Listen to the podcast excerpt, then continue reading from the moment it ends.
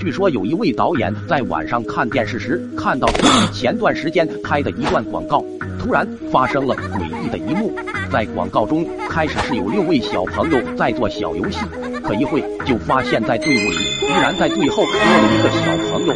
这位导演清楚的记得，当时参与拍摄的只有六位小朋友，他不敢相信的紧盯着电视屏幕，一边看还一边自言自语道。不会记错的，我记得当时明明是六个小朋友。为了确定这件事情，这位导演就找到当时也在场的其他人员，来到了家中。看完广告后，大家都发现，在广告里真的多了一个小朋友。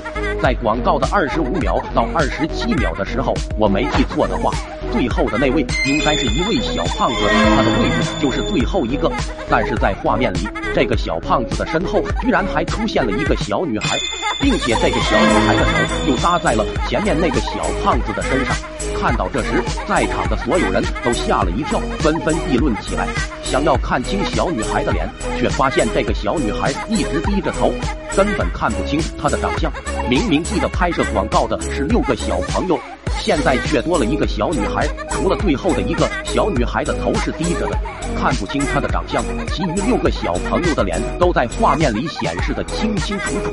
当众人再次看向电视时，发现那个本不应该存在的小女孩，在广告最后的部分消失不见了。众人不敢相信自己的眼睛，发现小胖子还是在最后的一个位置上。这件事情很快的就在电视台上传开。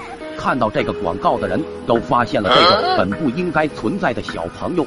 然而这个时间没过多久，被小女孩搭载过的小胖子，在几天后莫名其妙的死了。小胖子的父母就来到了这位导演家里吵闹，要个说法。最后因为这个事，广告很快就被停播了。